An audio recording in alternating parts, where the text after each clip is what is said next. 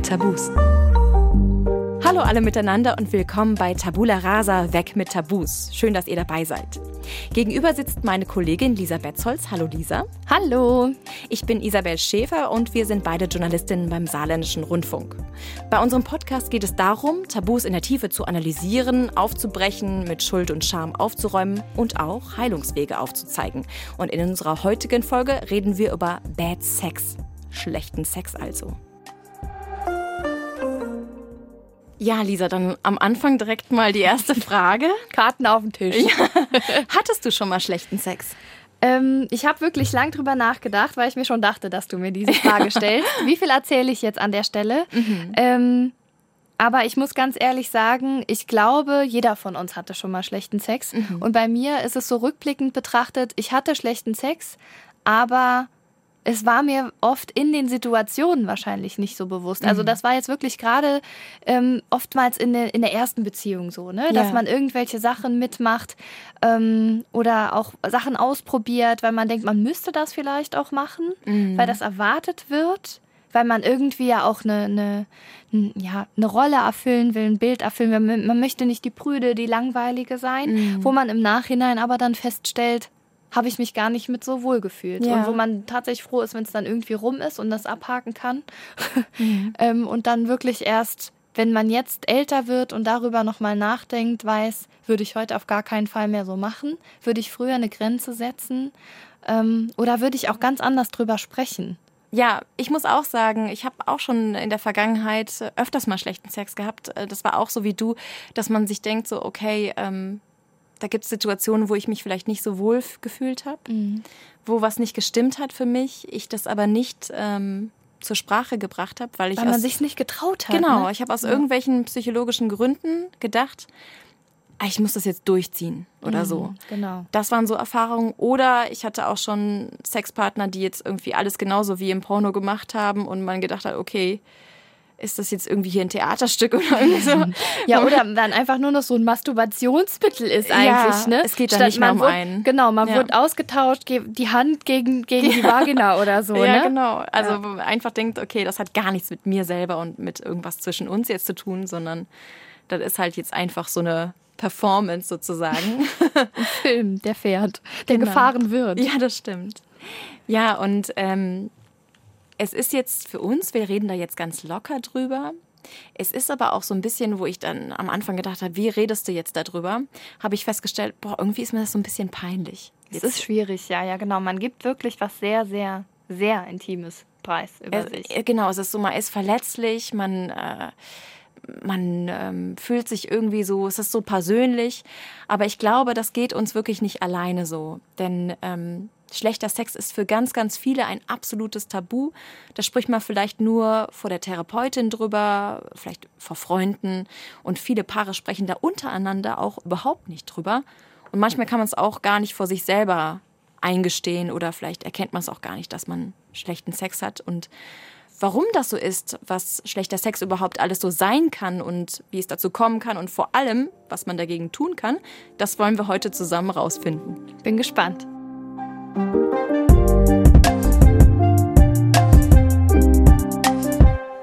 Jetzt wollen wir ja erstmal klären, was ist schlechter Sex überhaupt erst.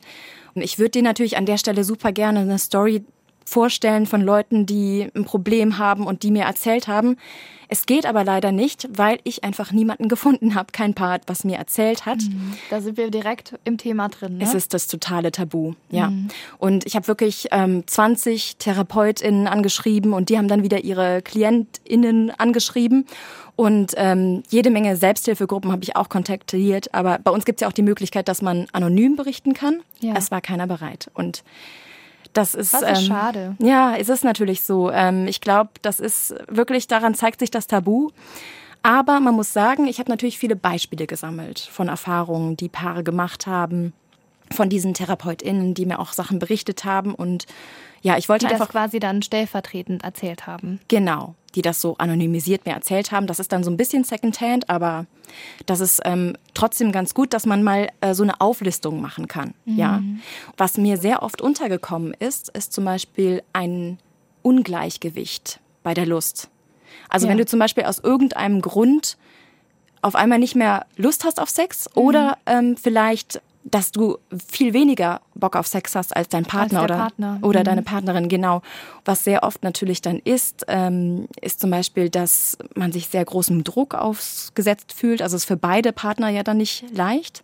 Aber es ist zum Beispiel ja auch so derjenige, wenn du zum Beispiel derjenige bist, der nicht so Lust hast, dann bist du auch super unter Druck. Und es könnte vielleicht auch sein, dass du ja jetzt sagst, okay, jetzt kann ich nicht schon wieder Nein sagen und machst es vielleicht dann einfach so der Person zuliebe. Und das kann nie so richtig gut werden eigentlich. Mhm. Äh, fällt dir noch was ein oder hast du so Beispiele, wo du ähm, schon mal drauf gestoßen bist? Also das mit diesem Ungleichgewicht, das kenne ich tatsächlich auch. Ich glaube, das kennen aber auch viele Paare. Das ist ja auch immer so ein bisschen phasenweise abhängig, also phasenabhängig, muss man ja wirklich sagen. Also natürlich ist eine Lust oder entwickelt sich die Lust nie komplett gleich. Also auch bei einem selbst natürlich hat man da immer wieder Schwankungen. Dann ist es auch logisch, dass der Partner diese Schwankungen hat. Und ich finde, in einem Stück weit ist das mit Sicherheit auch vollkommen normal, dass dieses Ungleichgewicht entsteht und irgendwo wahrscheinlich ja auch gesund. Also ich würde mir, glaube ich, auch eher Gedanken machen, wenn das vielleicht gar nicht da wäre, weil das hat ja schon fast ein bisschen was ähm, Robotermäßiges, ne? wenn man immer so auf den Knopf drücken kann und dann kann man das direkt abspielen. Ich glaube, ganz wichtig ist in dem Punkt, dass man es schafft, darüber zu reden. Aber ich glaube, es ist sehr schwer, um erstmal an diesen Punkt zu kommen. Dass man es, dass man auf einer Basis ist, dass man sagt, okay, jetzt ist gerade von der Stimmung her alles gut, dass man, ähm, dass man überhaupt das Gespräch suchen kann. Mhm. Es ist ja, glaube ich, auch ein großes Risiko, weil du ja immer das Gefühl hast, so, oder du könntest ja immer den anderen verletzen, Kann beziehungsweise ja. du weißt nicht, wie derjenige reagiert. Es gibt auch sehr oft nicht so, man wird nicht so richtig ähm, an eine Sprache daran gebracht. Wie kann man sowas gut kommunizieren? Ne? Sowas lernen wir ja eigentlich nicht so richtig, sondern Klar, wenn du ein gutes Vertrauensverhältnis hast zu deinem Partner oder deiner Partnerin, dann geht das vielleicht schon, aber es ist immer so ein großes Risiko, was damit schwimmt, finde ich. Aber Sprache ist wirklich ein ganz, ganz wichtiger Punkt. Ich finde es eigentlich gut, dass du das gerade ansprichst, weil jeder hat eine andere Art ja auch zu kommunizieren und dass man erstmal zusammen als Paar eine gemeinsame Sprache findet, mhm. um dieses Thema anzusprechen. Ja.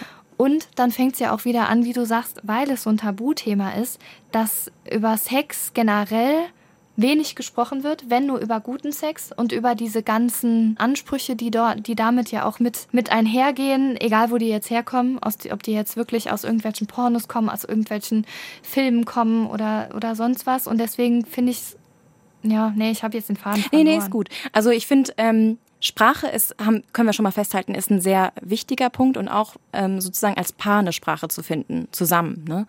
Was ich auch noch gut fand, was du gesagt hast, ist, äh, dass es ja nicht unbedingt jetzt ein Problem sein muss. Alle diese Sachen, von denen wir jetzt sprechen, die sind ja per se eigentlich gar kein Problem. Ja? Genau. Aber wenn das einer von beiden so empfindet oder beide vielleicht zusammen als Belastung, dann ist das natürlich was, wo man hingucken sollte. Ne? Also deswegen, also nicht falsch verstehen, es ist keiner unnormal, weil er immer keine Lust hat oder so. Das ist, äh, solange es für beide Partner auch okay ist, aber ich spreche wirklich davon, wenn das was Massives wird. Ne? Mhm. Was ich auch noch gerne klären würde, ganz am Anfang, ist, dass wenn Sex nicht einvernehmlich ist, dann ist das natürlich kein schlechter Sex, sondern dann ist das einfach eine Straftat. Das müssen wir direkt klarstellen. Ja. Einvernehmlichkeit ist total wichtig und ähm, da gibt es natürlich aber auch viele Grauzonen, gerade wenn es darum geht, seine Grenzen auch zu spüren und zu kommunizieren. Aber das merkt man vielleicht auch manchmal erst im Nachhinein, könnte ich mir vorstellen. Genau, wenn man vielleicht analysiert oder man ist in dem Moment, weiß ich nicht, vielleicht erstarrt oder wie auch immer, werden wir später noch drauf kommen. Zum Beispiel, was mir auch noch untergekommen ist, ist sehr oft, dass Leute unter so rigiden Geschlechterrollen eigentlich leiden. Mhm. Und zwar dass du, das sind so Vorstellungen, auch gesellschaftliche Vorstellungen, wie Sex zu sein hat. Ja, und äh, das spielt auch eine ganz große Rolle.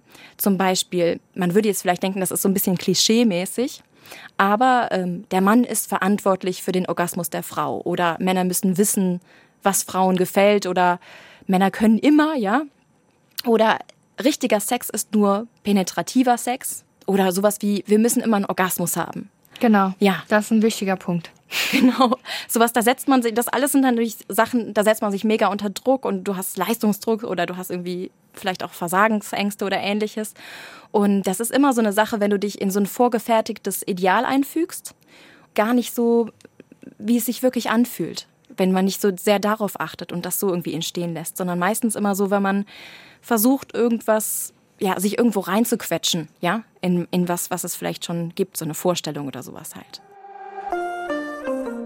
Ich sehe in der letzten Zeit, da meine ich die letzten 10, 15 Jahre, zunehmend Auffälligkeiten, ganz besonders im Vorrang äh, sind Verhaltenssüchte rund um das Internet, auch in Bezug auf Pornografie und Sexualität. Mhm. Die Dame, die du da gerade gehört hast, das ist Dr. Heike Melzer und äh, die ist von ihrem Hintergrund her Neurologin und Psychotherapeutin und sie hat sich über ganz viele Jahre hinweg auf Paar- und Sexualtherapie spezialisiert. Die hat auch so eine private Praxis in München, auch ähm, ja, ich sage jetzt mal ein sehr exklusives Klientel, also hat natürlich auch gesalzene Preise und die sieht man auch sehr oft in Medien jetzt, also die ist so ein bisschen auch in der Szene ja, ein Promi oder auf jeden Fall eine Expertin, die sehr oft da zu sehen ist. Mhm. Und ähm, sie hat ein Buch geschrieben, das heißt Scharfstellung, die neue sexuelle Revolution.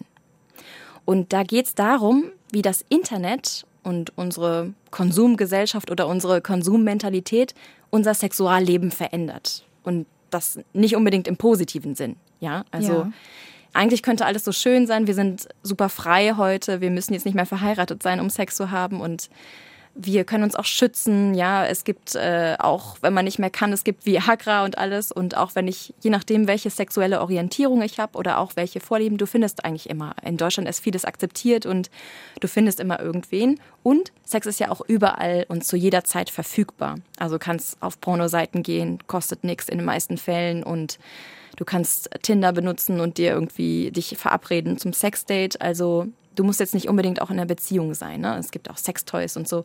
Und sie hat eben beobachtet, dass das, diese, dieser Zustand so ganz krasse Auswirkungen hat auf unsere Beziehungen und auch unser Sexualverhalten. Also zum Beispiel die Pornosucht nimmt beispielsweise zu und auch die Erektionsprobleme. Früher waren die Potenzstörungen, erektile Dysfunktion eher eine Erkrankung der älteren Männer. So und heute bekomme ich partnerbezogene erektile Dysfunktion bei jüngeren Männern. Das liegt natürlich daran, dass sie in der Regel schon viele Masturbationsdurchgänge zu audiovisuellem Material, sage ich jetzt mal, hinter sich haben und dann in der Situation mit tatsächlich Frauen äh, oder mit Partnern dann auch wirklich überfordert sind und ich habe äh, die das Thema Orgasmusverzögerung. Damit kommen dann eher die Frauen, die sagen, meiner wird gar nicht mehr fertig. Ich weiß, ich weiß gar nicht, was ich machen soll. Ja, also der reagiert gar nicht mehr so darauf. Okay, also sie spricht jetzt zwei verschiedene Sachen an. Also wenn ich das jetzt richtig verstanden habe, sagt sie, sie hat vermehrt Verhaltenssüchte durch Pornos festgestellt und mhm. daraus resultierende Potenzprobleme. Ja, das richtig. ist das eine. Genau. Und auf der anderen Seite gibt es aber auch immer mehr Männer, die versuchen mit aller Gewalt ihren Orgasmus rauszuzögern, was dann wiederum die Frauen nervt. Und dann ist es auch schlechter nee, Sex. Die, die versuchen das nicht hinauszuzögern, sondern die werden einfach nicht mehr fertig, weil die, die kommen, die können einfach nicht mehr so. Die sind abgestumpft so ein bisschen, weißt du? Das wird rausgezögert, weil dieser, dieser Kontakt mit dem Partner, diese Intimität mit dem Partner ist für die einfach wie als wenn du immer zuckerhaltige Nahrung isst und dann isst du auf einmal irgendwie vielleicht was was vielleicht irgendwie Gemüse ist und so. Genau, also das dann reicht nicht für die. Genau, ja, es reicht nicht mehr. Es reicht nicht mehr. Reicht die sind mehr. überstimuliert. Oh und das sagt sie damit halt. Und es ist tatsächlich so, das ist auch bewiesen durch Studien. Seit 2010 werden da verschiedene Studien gemacht, zum Beispiel eine von der University of Cambridge, die zeigen, dass es gerade bei jungen Männern unter 40 einen enormen Anstieg gibt bei sexuellen Funktionsstörungen. Also, dass sie zum Beispiel keinen hochkriegen oder irgendwie in jedem Fall. Genau, aber das genau. heißt ja noch nicht automatisch, dass das auf die Pornos zurückzuführen genau. ist. Genau, aber es gibt auch viele Studien, die diesen Anstieg mit wachsender Pornosucht in Verbindung bringen. Also gibt es ganz viel. Zum Beispiel 2020, da gab es zum Beispiel auch die Ergebnisse von einer Online-Umfrage unter, ich glaube, 2000 Befragten war das. Und das war von Forschern aus Belgien, Dänemark und Großbritannien. Und die haben ganz klar gezeigt, wer viele Pornos guckt, hat mehr Erektionsstörungen und weniger Spaß am normalen Sex. 65 Prozent der Männer in dieser Umfrage haben nur gesagt, dass ihnen der Sex mit ihrer Partnerin oder ihrem Partner, je nachdem, dass der ihn mehr stimuliert als die Pornografie. Oh ja. Oh Gott, wie traurig. Ja, aber es ist wirklich, ich hätte es auch nicht gedacht, aber es ist wirklich bewiesen. Das ist jetzt nichts aus irgendwie, wo man denkt, ach, das ist ja gar nicht so. Und die Dr. Melzer kann das eben auch bestätigen. Sie hat mir zum Beispiel erzählt, dass sie auch in ihrer Praxis ganz viele, auch vermehrt junge Paare bei sich in der Therapie sitzen hat, die vielleicht zusammen leben, aber die eigentlich gar keinen Sex mehr miteinander haben. Ja? Die sind aber nicht generell lustlos, sondern meistens partnerbezogen lustlos, weil wenn man sich den Internetverlauf oder das Smartphone mal näher anschaut, dann sieht man sehr wohl, dass da eine Lust besteht, aber eben nicht eine, die mit der Partnerin oder dem Partner entsprechend geteilt wird. So, und da fängt das Problem an. Ich finde das, wenn ich mir das jetzt vorstelle, ganz schlimm und mhm. ganz traurig. Ja. Ich glaube, wenn das in meiner Beziehung der Fall wäre, wäre ich, glaube ich, am Rande der Verzweiflung. Mhm. Wie korrigiert man sowas? Das ähm, Wie bei jeder Sucht. Also, ja. dass man sagt, wenn, dann geht wirklich hier nur ganz klare Abstinenz oder selbst dann kann man ja vielleicht auch nicht mehr sicher sein, funktioniert das dann trotzdem noch irgendwann äh, für den Partner, dass er, dass er einen dann wieder attraktiv findet. Ich finde es auch, es ist ein massives Problem eigentlich in der Beziehung dann. Ne? Mhm. Und ähm, auch sowas, wo ich mir vorstellen kann, da stehe ich dann davor und man denkt wirklich an Trennung, weil man irgendwie da die Connection miteinander so verloren hat. Ne? Ja. Also das ist, ich kann mir vorstellen, dass das richtig schrecklich ist, auch für ja. die Leute. Kann ich mir auch vorstellen. Und ich finde es halt auch krass, was Pornos dann im Grunde genommen auch mit uns machen, weil ich dachte immer, okay, da werden ja so krasse Sachen gezeigt, aber ich habe immer gedacht, ja, okay, es ist ja klar, das ist eine Fiktion und äh, jetzt nicht die Realität. Aber ganz kurz, ich wollte da noch vorher was dazwischen schieben. Ja. Wir machen das jetzt so an den Männern fest so ein mhm. bisschen, ne? Aber ich könnte mir da, da also das gibt es doch bestimmt im umgekehrten Fall, dass das bei Frauen auch so ist. Ja, Oder das ist das tatsächlich eher ein Männerproblem? Ähm, ja, traditionell vielleicht eher schon, aber sie hat mir gesagt, die Frauen holen auf, also die sind davon genauso betroffen, ne? Ist auch vielleicht ein ähnliches Problem. Und ich finde halt auch in diesen Pornos, da sieht man ja so abenteuerliche Sachen.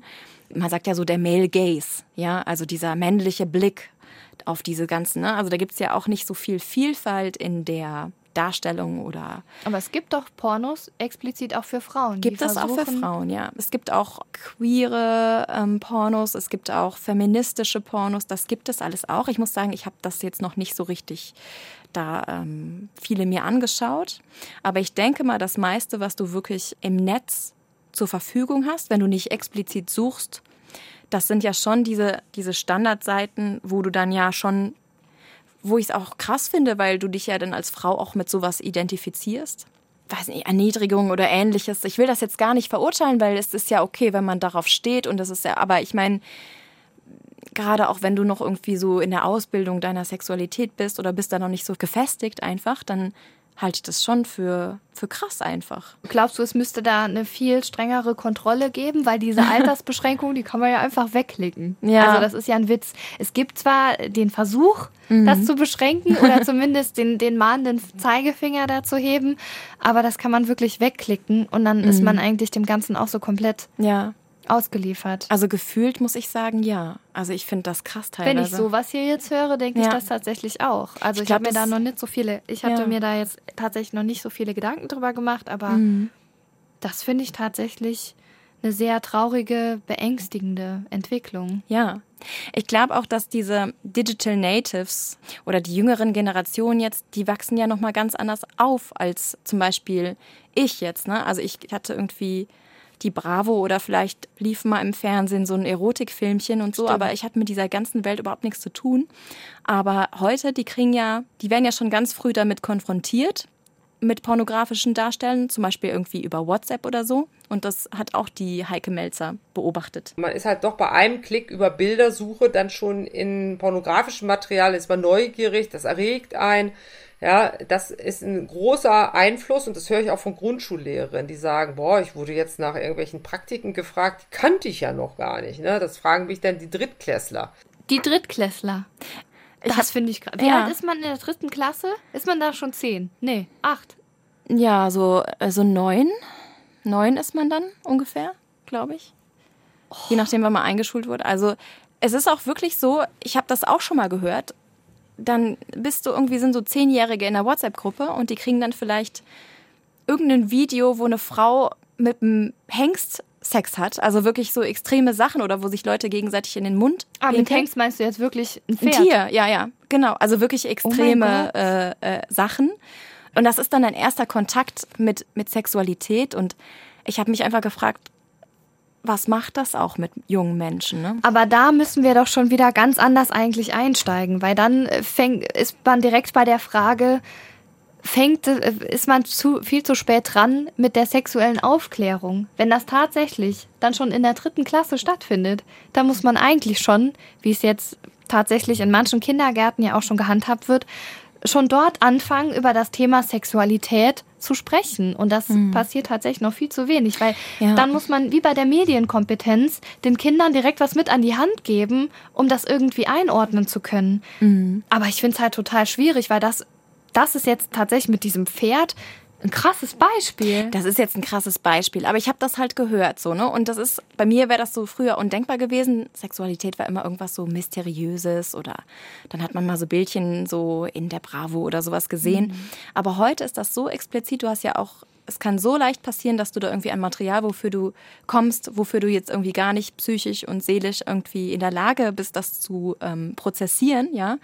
Und ich denke mir auch so, du bist ja dann noch so aufnahmefähig. Was ist, was ist gut, was gibt es, wie soll man das machen? Und ne, das ist ja so eine Phase. Und ich glaube auch, man bräuchte irgendwie eine viel bessere Sexualerziehung. Mhm. Ich glaube auch, was auch mir viele im Gespräch gesagt haben, war, ähm, man lernt ja in der Schule sehr viel über Biologie. Ja. Und über ähm, vielleicht Krankheiten. Und vielleicht noch so kriegt man viel so auch von zu Hause mit, ja, wie man sich so schützt. Ne? Also vielleicht eher Frauen, aber ich weiß nicht, vielleicht auch Männer, weil es ähm, ist immer sehr negativ belastet. Also entweder neutral oder negativ. Und die haben mir gesagt, ähm, die Expertinnen und Experten, mit denen ich so ähm, auch für meinen Hintergrund gesprochen habe, dass es ja auch, wenn man so Individuen stärkt und auch klar macht, wie man Grenzen setzt und so, dass Sexualität ja sowas so Positives sein kann oder irgendwas, was Spaß macht und schön ist und dass es ganz viel mit eigener Fantasiefähigkeit zu tun hat. Und ähm, das wird ja nicht so richtig vermittelt. Ne? Nee, das stimmt. Wenn mhm. ich jetzt an den Sexualkundeunterricht denke, fünfte Klasse, das war, glaube ich, bei uns schon sehr fortschrittlich, weil da wurden so Kits ausgeteilt. Ähm, für die Mädchen so ein Periodenpaket. Ich glaube, da war auch ein oder zwei Kondome waren da drin und für die Jungs einfach nur Kondome. So. Und das war's. Und dann wurde da, wurde da mhm. aber nur ganz rudimentär eigentlich so im Nachhinein drüber gesprochen, wurden die Geschlechtsorgane vorgestellt, ähm, wie das überhaupt mit dem Sex funktioniert. Und ich glaube, das war's auch schon. Also das Thema äh, sexuelle Praktiken oder auch äh, Krankheitsvermeidung, klar, das war vielleicht auch am Rande Thema, aber wirklich sehr, sehr rudimentär. Ähm, das müsste da eigentlich auch schon dann rein. Ja, oder einfach, wie kann ich als so guten Sex haben, ne? Und was muss ich dafür, wie kann ich kommunizieren? All das, was wir jetzt heute, wo wir hier stehen und so, das müsste ja auch irgendwie schon so in so Workshop oder sowas passieren. Also mhm. da könnte ich mir ganz vieles vorstellen und ähm, ich glaube, da gibt es wahrscheinlich auch schon Ressourcen, die aber jetzt nicht so standardisiert sind. Und ähm, das kann sein, ja. Genau, aber sagen wir mal, diese ganze Pornogeschichte, wenn du die ja schon als junger Mensch gewöhnt bist, das jetzt auch zu schauen oder das für dich nichts ähm, Ungewöhnliches ist, was da natürlich passiert ist, ähm, du stummst ab. Du hast nicht mehr so die Fantasiefähigkeit, du bist einfach nicht mehr so sensibel in dem Sinne, du kannst nicht mehr so leicht das spüren. Und wenn man das jetzt mal bezogen auf Paare nochmal sieht, es ist ja erstmal, wie wir schon gesagt haben, sehr schwierig, sowas auch anzusprechen. Ähm, oft hat man nicht so die, die Idee, wie man sprechen kann oder eine adäquate Sprache, wie man das machen kann. Und es ist ja auch sehr, sehr schwierig und riskant weil man das Ego von jemand anderes kränken könnte. Ja, aber also da muss ich direkt reinkrätschen, weil ich denke, selbst wenn die Gefahr besteht, dass man da ein Ego kränken kann, wenn es einem mit einer Situation, egal was das ist, einfach nicht gut geht, dann muss man darüber sprechen. Mhm. Ego des anderen hin oder her. Ich ja. finde, das sollte da gar keine Rolle mehr spielen. Mhm. Aber wir sind wirklich immer wieder bei dem Punkt, Kommunikation. Und mhm. ich frage mich, ob man diese Sensibilität, die dann dadurch durch diesen, diesen exzessiven Pornokonsum mhm. verloren geht, ob man das wieder herstellen kann. Das würde mich genau. wirklich interessieren. Hat Und sie das, dazu was gesagt? Genau, dazu hat sie mir Gott sei Dank ganz viele Methoden ähm, an den Weg gegeben. Die helfen jetzt auch nicht nur, wenn man jetzt sozusagen abgestumpft ist, aber sondern auch, wenn man sagen wir mal, zu viele Gedanken hat oder nicht ähm, abschalten kann. Genau, oder wenn man einfach das schon so festgefahren ist, dass man sagt, man hat jetzt einfach eine lange Zeit gar keinen Sex gehabt oder so. Ähm, oder wenn du, sagen wir mal, so Vorstellungen hast, wo du denkst, ähm, ich habe Verlassensängste bei meinem Partner oder Leistungsdruck. Es funktioniert wirklich bei sehr, sehr vielen Sachen, kann man bei sehr, sehr vielen Sachen anwenden. Und diese Methode, da hat sie mir zum Beispiel etwas vorgestellt. Das ist der sogenannte Carezza-Sex, der verzichtet auf den Orgasmus. Der sagt, diese Energie halten wir lieber aufrecht und nutzen die im Alltag und wir äh, können uns ja streicheln, aber wir machen keinen Orgasmus. Wir verzichten freiwillig drauf. Wie will man denn die Energie im Alltag nutzen? Das wird mich jetzt Vielleicht zum Sport oder so, ich weiß nicht genau. Oder so, dann störst du sich so ein bisschen aggressiv oder nein, aber ich meine, wir sind ja schon immer ein bisschen, wenn man mal ehrlich ist, so in unserer Gesellschaft, wir sind ja schon so Orgasmus ähm, orientiert. orientiert. Auf jeden Fall. Ja. Und ähm, vielleicht ist das auch, wenn das dann so ein Druck ist, ne, zwischen zwei Leuten, dann kannst du das dadurch vielleicht ganz gut rausnehmen. Oder eine andere Methode, die es gibt, ähm, das kennen wahrscheinlich auch viele. Tantra, wo man als gebend und nehmend unterscheidet. Also der normale Sex sieht ja davor, dass ich geküsst werde und küsse und gleichzeitig penetriert werde und das Becken bewege und vor und zurück und, und lecke und geleckt werde. So, und dort ist das sortenrein getrennt. Ne, da ist einer der Gebende und der andere ist der Nehmende. Das ist wie so eine Art Raum, in den man hineingeht und wo man vielleicht auch eine Antwort sucht auf eine Frage, die man vorher definiert hat oder wo es bestimmte Regeln gibt, was passieren kann. Beim Tantra wird ja alles massiert und es darf ein Orgasmus rauskommen, aber es muss keiner rauskommen. Wenn ich jetzt ähm, mir eher negative Gedanken mache, oh, wie sehe ich aus? Äh, muss ich jetzt einen Orgasmus kriegen und kriegen die anderen in der Gruppe, wenn man das in der Gruppe macht, jetzt auch ein oder so, dann setzt man sich wieder unter Druck. Ne? Wenn ich aber eher in eine Leichtigkeit kommen will, dann muss ich sehen, dass ich in andere, schönere Gedanken hineingebe. Da kann man ein bisschen experimentieren. Also ich glaube, das größte Sexorgan ist sowieso der Kopf. Mhm. Hat viel mit Mindset zu tun, das stimmt. Mhm. Das würde ich auch so unterschreiben. Ja, ich dachte immer vorher, dass Tantra, also mir war das so ein Begriff irgendwie, aber ich wusste nicht viel darüber. Und äh, ich habe immer gedacht, das ist sowas ganz Schmuddeliges, aber es ist Tantra, ja jetzt. Ehrlich? Ja. Ach, du wusstest davon schon mehr, so wie das ja, funktioniert. Dass das, dass das einfach so was Achtsames, Sinnliches ist. Mhm. Das schon. Aber auch so gleichzeitig auch so ein bisschen so dieses Geheimnisvolle. Ich habe das so ein bisschen bei mir im Kopf abgespeichert mit so, wie so eine Art Erleuchtungsex, keine Ahnung. Also wenn man das irgendwie schafft. ja, so ja, so mit Kamasutra. Ja. ja, genau, sich so lang zu hangeln irgendwie, mhm. dass man dann irgendwie in ganz neue Sphären da abtauchen kann. Mhm. Also so habe ich mir das tatsächlich immer vorgestellt. War immer was, was mich sehr fasziniert hat. Aber muss ich auch ganz ehrlich sagen, was in unserem sexuellen Alltag wenig stattfindet tatsächlich, mhm. weil mhm. einfach, das ist auch wieder dieser Zeitaspekt, was schade ist. Mhm. Aber ich finde es einfach sehr, sehr interessant, weil es, man kann tatsächlich sehr viel lernen und auch wieder sehr viel über sich selber, seine Bedürfnisse lernen mhm. und wie sie auch sagt, dass man so ein bisschen den Blickwinkel da variieren ja. kann. Und ich fand es auch interessant, dass man so sagt, okay, wir teilen das auf. Einmal bist du der Gebende und einmal bin ich der Nehmende. Weil sehr oft ist es ja so, dass das alles so. Kann oh, man sich vielleicht leichter fallen lassen. Ja, oder irgendwie, wenn ich mir auch so vorstelle, okay, jetzt werde ich irgendwie gerade befriedigt, ah, dann denke ich auch so, ah, ich muss noch das bei dem anderen machen oder irgendwie so, weißt du, so irgendwie. Das ist halt so, dass man sagt, okay, wir trennen diese Rollen und ähm, dann ähm, schauen wir halt mal. Ne? Also dann äh, gucken wir auch vielleicht, ähm, dass man sich so frei macht von diesen ganzen Blockaden, die man vielleicht auch gedanklich hat und ähm, ja, also. Aber das fände ich auch schon wieder schwierig. Ich glaube, ich würde dann auch denken, aber nein, dann kommt der andere jetzt nicht auf seine Kosten. Ja, also ja, es ist ja, da ja. schon irgendwie genau. so, so sehr drin. Man will dann schon, dass es ausgeglichen ist. Das irgendwo, stimmt. Ne? Und auch, dass man sagt, ja, okay, es, es darf ein Orgasmus rauskommen, ähm, muss aber nicht.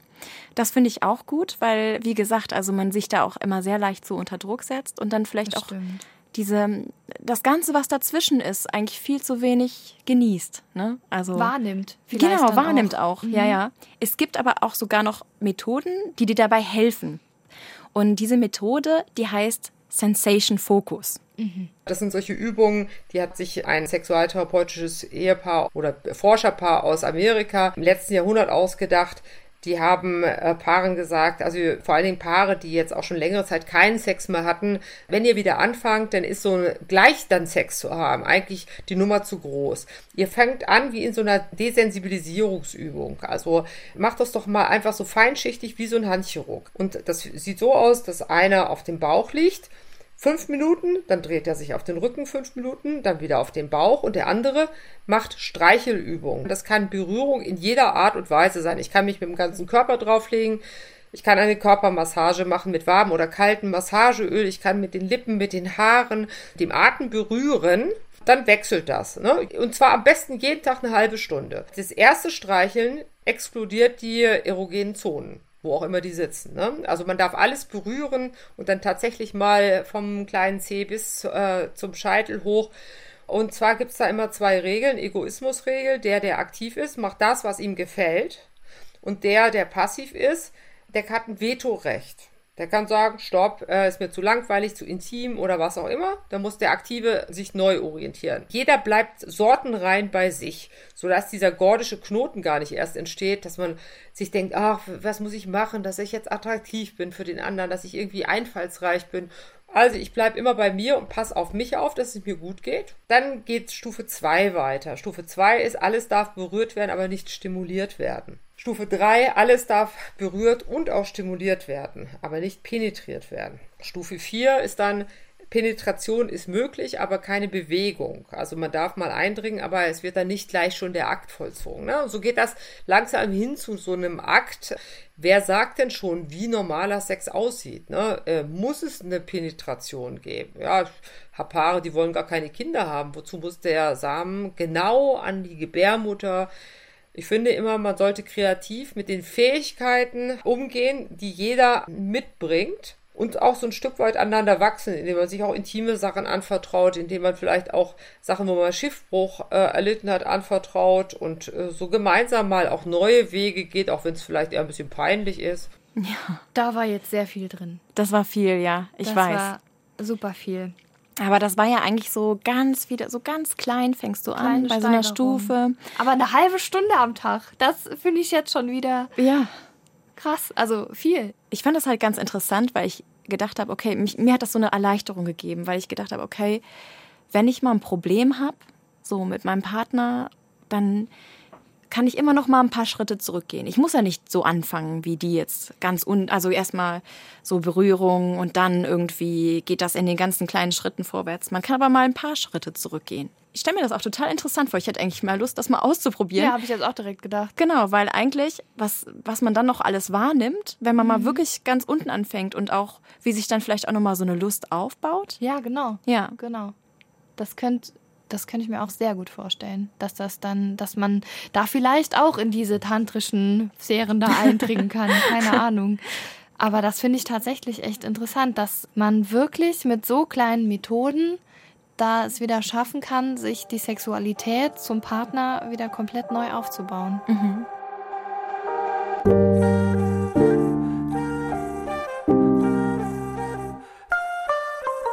So, jetzt stelle ich dir das Konzept von Sex Positivity vor.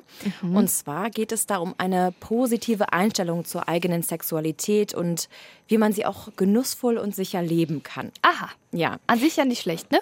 Genau. Und ich finde das auch wichtig, weil, wenn man lernt, wie man guten Sex hat, weiß man ja auch genau, was schlechter Sex ist und wie man ihn vielleicht auch vermeiden kann. Ja, definitiv. Ich habe dann mal nach einem Beispiel in der Praxis sozusagen gesucht ja. und bin da auf das Intimate Revolution Festival gestoßen. Und zwar ist das ein Sexfestival. Wie ein Sexfestival? Ja, das ist ein Sexfestival. Also, also Leute treffen sich und haben dann Sex. Wieso, wieso ja. Sorry, ich stelle mir das jetzt so ein bisschen Gangbang-mäßig vor. Jeder mit jedem so. Ja, das ist das, was man so davon denkt. Also es geht noch viel tiefer und mhm. es geht ja auch um ja eine Intimität, also wie man sozusagen intim miteinander sein kann und also warte einfach mal ab sozusagen und hörst dir einfach mal okay. an. Ich bin skeptisch. Es erklärt sich jetzt, was das ist.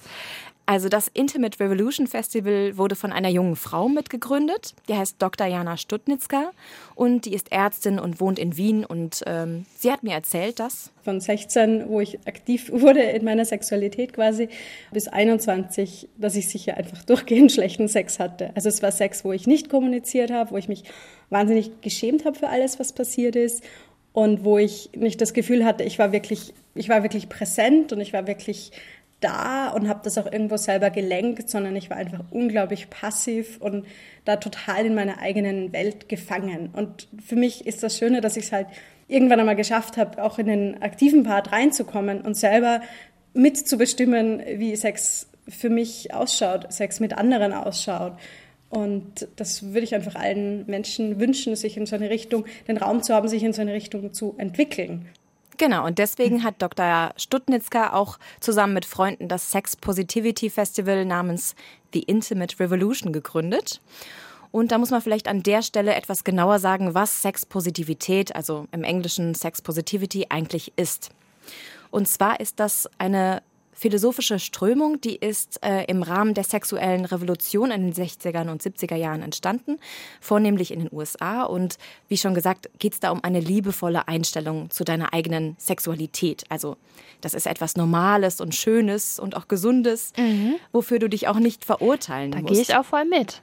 Genau, und es ist auch wie eine äh, Energie des Körpers. Ja, also du kannst die auch genießen und vielleicht auch ein bisschen experimentieren, ausprobieren ist gut und auch erlaubt, solange es einvernehmlich ist. Das ist ganz, ganz wichtig, da kommen wir auch gleich noch zu. Einvernehmlichkeit geht zum Beispiel nicht mit Kindern oder mit Tieren oder mit Leichen oder sowas. Da kann es niemals ein Einverständnis geben. Mhm. Und dann ist ja die Frage, was genau ist jetzt ein Sex Positivity Festival? Genau. Das erklärt sie auch. Also wir wollen schon die Art, wie Menschen miteinander in Kontakt kommen, in Kontakt bleiben, einfach verändern, weil wir halt schon sehen, dass unsere Gesellschaft stark vereinsamt ist die letzten Jahre, die letzten Jahrzehnte, was mit Digitalisierung, Urbanisierung, anderen gesellschaftlichen Problemen einfach zu tun hat. Und ein anderes Problem, das wir einfach sehen, ist, dass viele von uns von Sexualität, von Sex träumen, den wir dann aber nicht haben. Und wir wollen Räume schaffen, wo man das mal erforschen kann, spielen kann und vielleicht auch die richtigen Menschen finden kann, um diese Träume wahr werden zu lassen. Und das kann sein, dass man dann bei einer Orgie dran teilnimmt. Also diese Räume dafür öffnen wir auch, wo man das so verantwortungsvoll wie möglich machen kann. Aber für viele bedeutet das auch einfach am Lagerfeuer zu sitzen und sich mal ehrlich darüber auszutauschen, was passiert im eigenen Leben. Mhm. Also es muss man trotzdem ja erstmal so ein bisschen sacken lassen, ne? Ja, es ist natürlich von außen betrachtet so ein Festival, wo es jetzt auch irgendwie kinky Sachen, also wo man Sachen Klar. ausprobieren kann, die es vielleicht so im normalen Sexleben nicht so gibt. Mhm. Oder auch mal mit Fremden oder in der Gruppe Sex haben kann. Das stimmt schon. Also von außen betrachtet ist es vielleicht nicht so viel anders als ähm, jetzt im Swingerclub. Ja. Also ich will jetzt auch nicht sagen, dass man da hingehen soll und erst wenn ihr locker genug seid, ja. da teilzunehmen, dann habt ihr guten Sex. So ist es nicht. Aber ich finde es schon interessant, diese ganze Wie Einstellung. So eine Bucketlist. So genau, bisschen, ne? weil es geht ja schon darum, dass du dich selber mit deinen Bedürfnissen auch sexueller Natur akzeptierst. Genau, die Einstellung, das, was dahinter steht, finde ich ja auch super. Und es ist ja auch wichtig, sich damit auseinanderzusetzen und sich überhaupt darüber Gedanken zu machen. Genau, und dann geht es auch oder kann es auch darum gehen, so diese psychologische Seite oder ähm, intime Seite von, von Sexualität auch erstmal wahrzunehmen. Also zum Beispiel ähm, sich ehrlich zu machen und sich dann auch mhm. zu öffnen und anderen gegenüber so zu zeigen. Das klingt immer so einfach, ne? Das Aber das ist so der schwerste, der schwerste Part. Ich glaube, dass ganz viele von uns gar nicht richtig ehrlich sind, auch wenn sie Sex haben. Mhm. Ich glaube, dass man sich nicht so zeigt, wie man wirklich ist oder ja, das zum Beispiel sowas wie Einsamkeit, das ist ja auch eine Emotion, die man jetzt irgendwie nicht so gerne zugibt und sowas. Ja. Und dieses Festival, das soll halt eben auch äh, explizit gegen Einsamkeit sein, beziehungsweise Leute zusammenbringen. Und das erklärt die Frau Dr. Studlinska auch. Einsamkeit ist einfach dieser Zustand nicht, wenn man, wenn man alleine ist. Einsam kann man auch sein, wenn einem ganz viele Menschen umgeben. Aber einsam ist einfach dieser Punkt, wenn ich mich mit äh, niemandem authentisch austauschen kann, wenn ich mich niemandem emotional öffnen kann, wenn mich niemand so sehen kann, wie ich wirklich bin. Also da geht es auch um dieses gesehen werden. Und da ist es uns so wichtig, einfach mit der Intimate Revolution auch einfach mal einen Raum zu schaffen, wo man sich vielleicht auch einfach mal in einer Übung fünf Minuten lang in die Augen schaut und einfach mal gesehen wird was die Möglichkeit gibt, eben Verbindungen aufzubauen, die dann auch nach dem Festival anhalten. Aber es soll auch so ein bisschen eine andere Begegnungskultur vielleicht geschaffen werden, die jetzt überhaupt nicht sexuell sein muss, die sexuell sein kann. Genau, also die sexuell sein kann, aber es muss nicht. Und ähm, ja, dieses erstmal fand ich sehr interessant, diesen Ansatz. Zuerst mal muss man sich zeigen dürfen, so mhm. wie man ist. Ja, das finde ich ein sehr schöner Gedanke. Mhm. Und das sollte auch in jeder Beziehung so sein. Genau. Und auch, ich finde, sogar im, im Alltag so hätte ich mir das irgendwie mehr gewünscht, weil ich finde es auch schön, auch wie sie das gesagt hat, so dieses, ich glaube, viele fühlen sich von uns nicht so richtig wahrgenommen, ja, mhm. gehört und gesehen.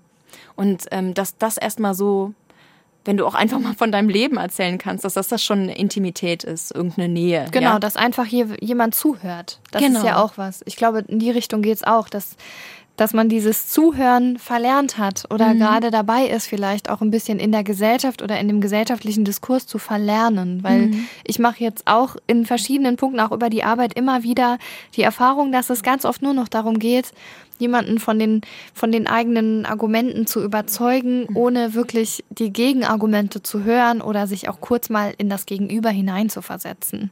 Und das ist aber auch wieder ganz kritisch und ganz essentiell, wenn es wirklich darum geht, wenn man in einer Beziehung schlechten Sex hat und wenn man das lösen möchte, dann muss man zuhören können. Ganz genau.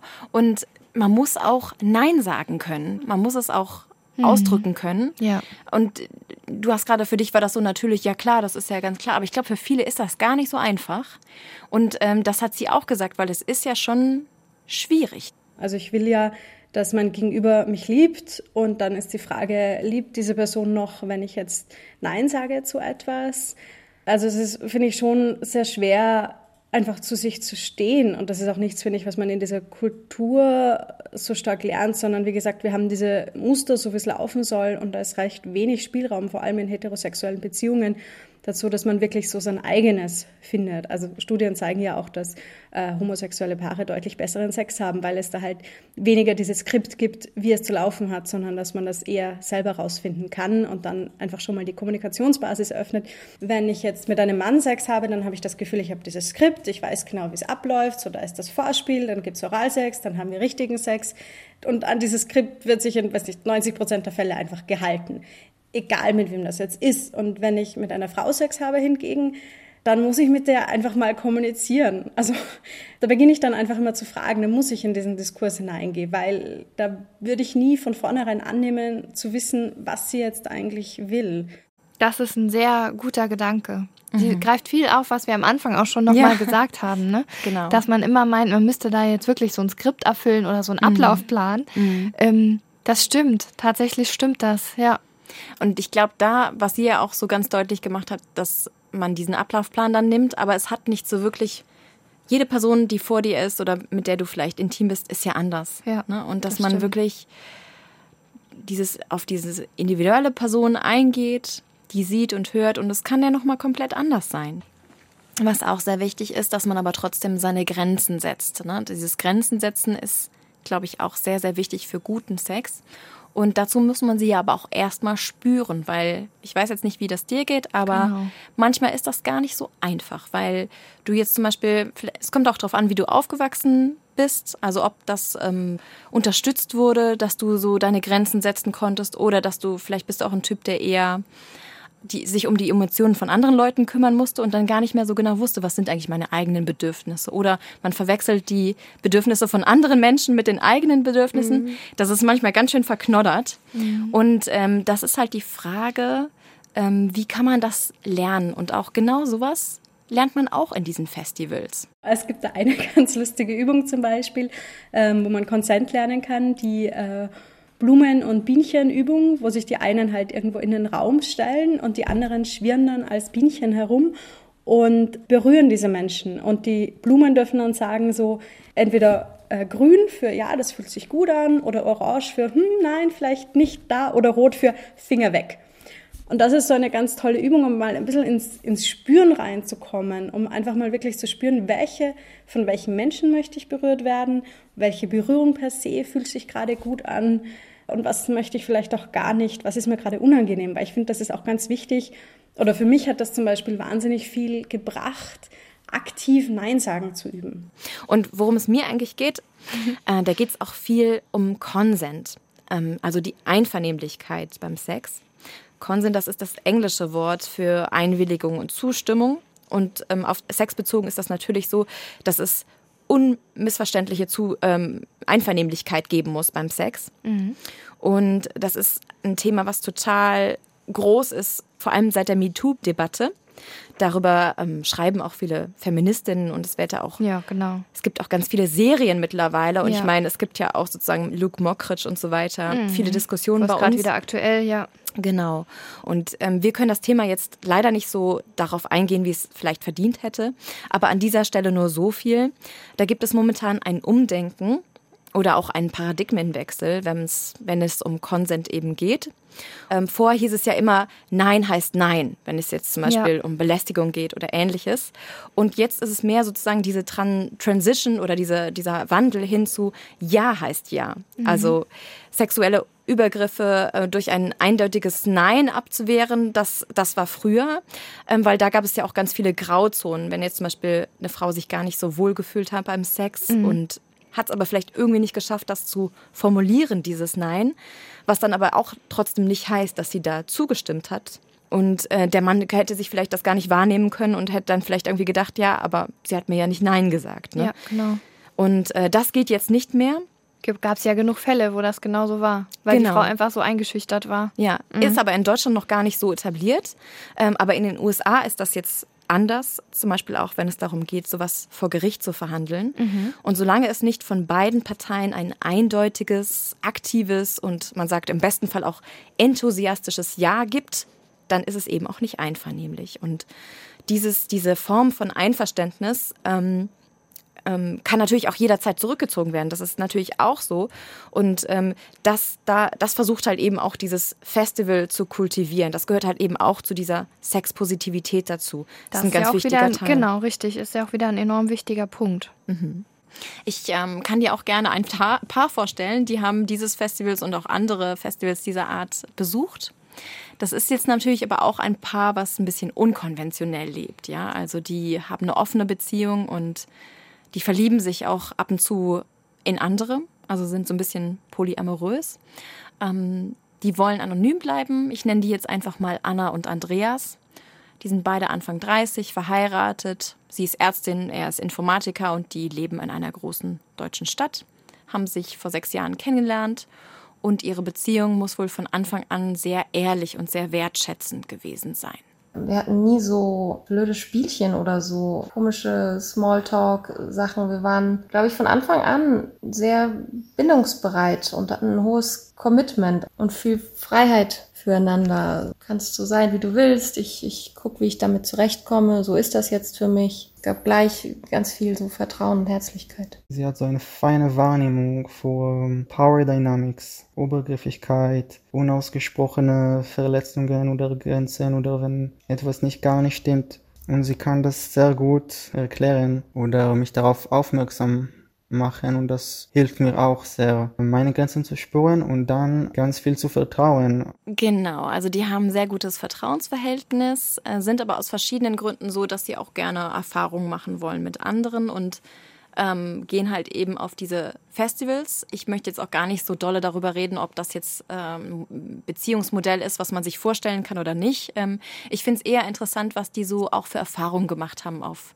auf dem Festival und ähm, ja, wie die da hingekommen sind. Und ich glaube, die hatten auch am Anfang so Bedenken und das war gar nicht so ihr Ding. Und ähm, als sie jetzt das erste Mal, also zum Beispiel Andreas, als der jetzt das erste Mal dahin gegangen ist, war der auch so ein bisschen so, oh, hatte Bedenken. Ich glaube, für mich war Sex generell etwas, das ich mache, während ich dissoziiere. Es geht um eine bestimmte Bewegungen, Sachen, die, die ich machen muss. Ich muss irgendwie performen. Und ich dachte, das wäre genau das Gleiche bei diesen Festivals. Ich habe mir vorgestellt, alle wollen da einfach so viel Sex wie möglich. Und das ist genau das Gegenteil. Es geht explizit darum, diese Sachen zu forschen. Wen finde ich interessant, wen nicht, warum was spüre ich bei dem anderen? Ich finde, ein spannender Punkt, den man nicht so leicht glauben kann, ist, wie viel Vertrauen kann sich da aufbauen in dieser Gruppe, obwohl wir alle Fremden sind. Meine Entwicklung ist, dass ich mittlerweile Ja sagen kann oder vielleicht. Ich muss nicht sofort Nein sagen. Und ich kann, ich kann dann mal einfach ähm, mir vertrauen, dass ich dann merke, das ist nicht gut für mich und ich mache dann nicht. Das ist ein, ein Gefühl von so ganz viel Freiheit, fühlt sich toll an. Also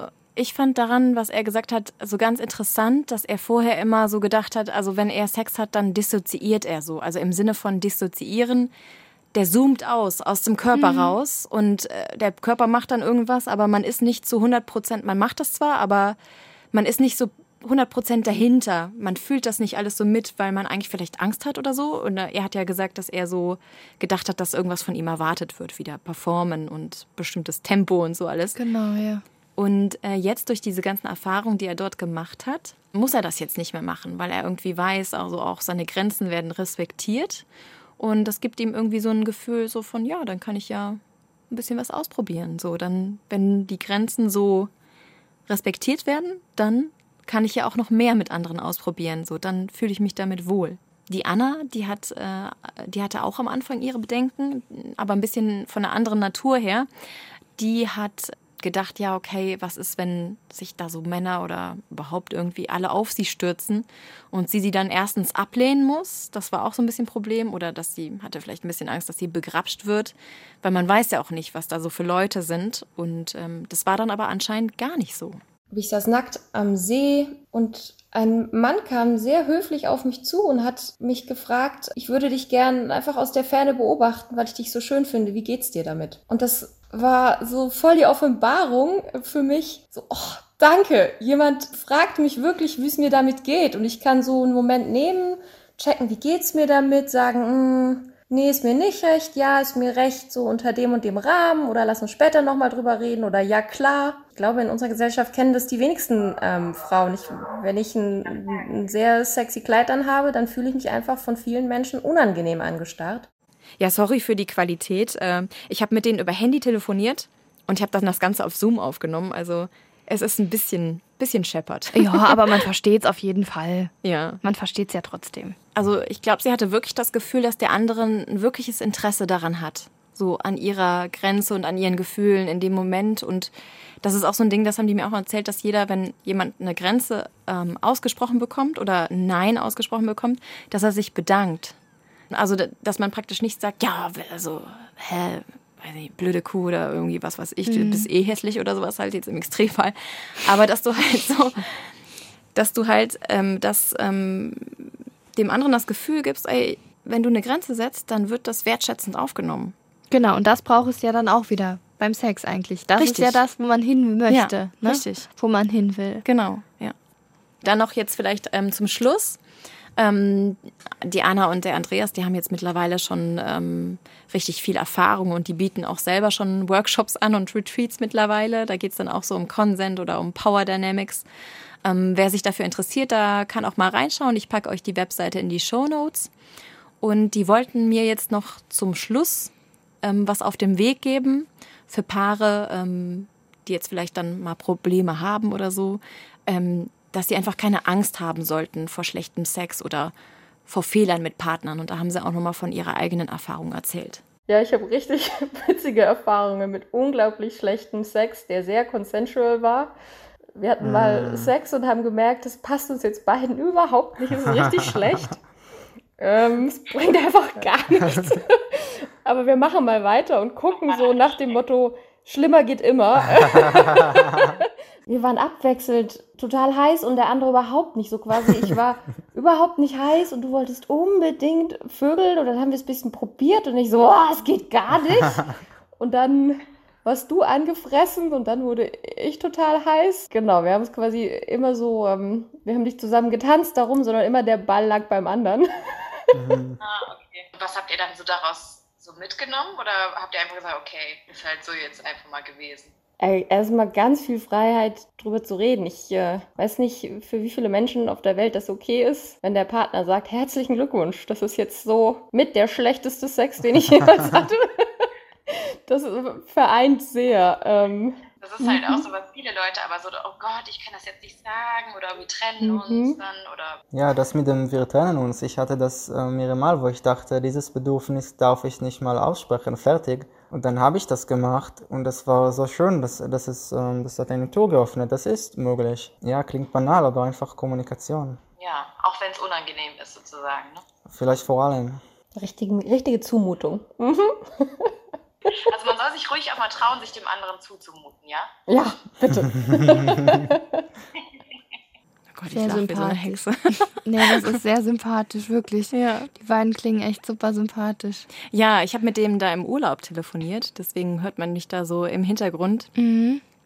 Genau. Also, Aber ich finde halt, da kommt wirklich raus, dass es auch einfach immer eine Chance sein kann, ne? Ja. Schlechter Sex wirklich als Chance, um sich weiterzuentwickeln. Genau. Gar nicht unbedingt so dieses Label Versager oder ähm, das hier wird jetzt gar nichts mehr oder wir müssen uns trennen, sondern wirklich einfach so diese Leichtigkeit, auch wenn sie jetzt so drüber lachen, kommt da ja auch wieder so deutlich raus, ne?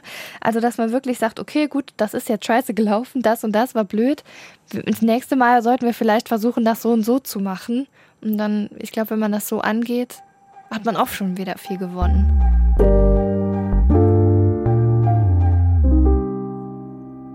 ja, vielleicht können wir einfach noch mal so resümieren. Was hast du jetzt mitgenommen von der Folge? Also ich habe auf jeden Fall mitgenommen, locker sehen. Da waren wir ja jetzt gerade wirklich drüber lachen.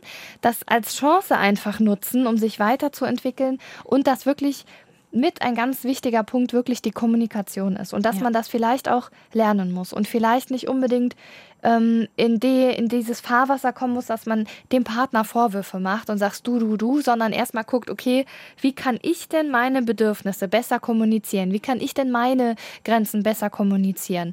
Und dass man wirklich da erstmal bei sich anfängt und dann guckt, wie kann ich den Partner mitnehmen? Oder und auch auf jeden Fall, dass man versucht, da dieses, diesen Ablaufplan, dieses Skript, das wir alle bestimmt an irgendeinem Punkt schon mal im Kopf hatten, versucht bewusst abzulegen und nochmal wirklich in dieses Spüren reingeht. Und da finde ich wirklich diese Übungen, die wir jetzt genannt haben, ne, dass man dann das auch graduell steigern kann, finde ich da wirklich eine, ein sehr, sehr gutes und spannendes Mittel dazu. Also das nehme ich auf jeden Fall mit nach Hause. Ja, genau. Also ich muss sagen, ich war am Anfang wirklich geschockt, was für ein Tabu das ist. Ähm, weil mir das wirklich fast noch nie so passiert ist in der Recherche, dass Keiner so gar keiner reden wollte. wollte. Also ähm, deswegen ist das, was du gesagt hast, sehr wichtig, diese das aufzubrechen und Zuhören. Modus- Genau, und- zuhören ist auch wichtig, habe ich auch vergessen. Genau, und reden. Und ich hatte auch dieses Gefühl, dass es bei uns so eine ganz krasse Diskrepanz gibt zwischen dem, was wir so aus den Medien kennen oder von der Schule kennen, wie Sex ablaufen soll und dem, was tatsächlich so im Stillen und Geheimen passiert. Und ähm, dass wir da auf jeden Fall mehr so auf uns achten müssen, eine bessere sexuelle Erziehung brauchen, haben wir auch drüber gesprochen. Ja. Was du gesagt hast, auch mit Grenzen setzen und ähm, vielleicht diese Grenzen auch, wenn man die gesetzt bekommt, auch anzunehmen mit Dankbarkeit. Und dieses Erwartung auch einfach mal loszulassen und mal zu spüren. Und es ist ja auch schön, dass wir so miteinander intim sein können. Und auch wenn das jetzt nicht irgendwie einen Orgasmus gibt oder irgendwelche tollen Sachen sozusagen, die man miteinander macht. Allein schon, wenn man sich so gegenseitig, weiß was ich, berühren kann, das ist ja auch schon super viel wert. Und auf jeden Fall den Mut zu haben, sich auch authentisch zu zeigen. Genau. Nähe, Nähe zuzulassen, Nähe aufbauen zu können und sich einfach wirklich fallen zu lassen. Dass man so einfach wahrgenommen und genommen wird, wie man einfach ist. Genau, und dafür muss man natürlich als Paar auch so einen Raum kreieren, wo das möglich ist, der halt eben von Verständnis geprägt ist und wie du gesagt hast, zuhören und gesehen werden. Ja. Und das geht auch nicht von heute auf morgen. Das geht nicht von heute auf morgen und man darf dabei auch natürlich nicht vergessen, man kann sich auch Hilfe holen für diesen Prozess. Man muss das gar nicht alles alleine machen. Und ähm, es gibt wirklich viele TherapeutInnen, die passen oder es gibt Gesprächsgruppen oder ähnliches. Deswegen sollte niemand verzweifeln an der ganzen Sache. Ja, das war's schon von uns. Schön, dass ihr dabei wart. Wenn euch die Folge gefallen hat, dann abonniert uns doch bitte und ähm, wir packen euch auch nochmal alle wichtigen Links zu unserer Recherche in die Shownotes und auch Stellen, wo ihr Hilfe findet. Genau. Ja. Und wenn ihr noch Fragen habt oder Feedback an uns oder vielleicht sogar Themenvorschläge, dann schreibt uns doch einfach an tabularasa.sr.de. Alles Gute und viel Spaß, vor allem auch beim Sex. Genau. Viel Spaß. Tschüss. Tabula Rasa. Tabula rasa. Weg, weg, weg mit Tabus. Eine Produktion des Saarländischen Rundfunks.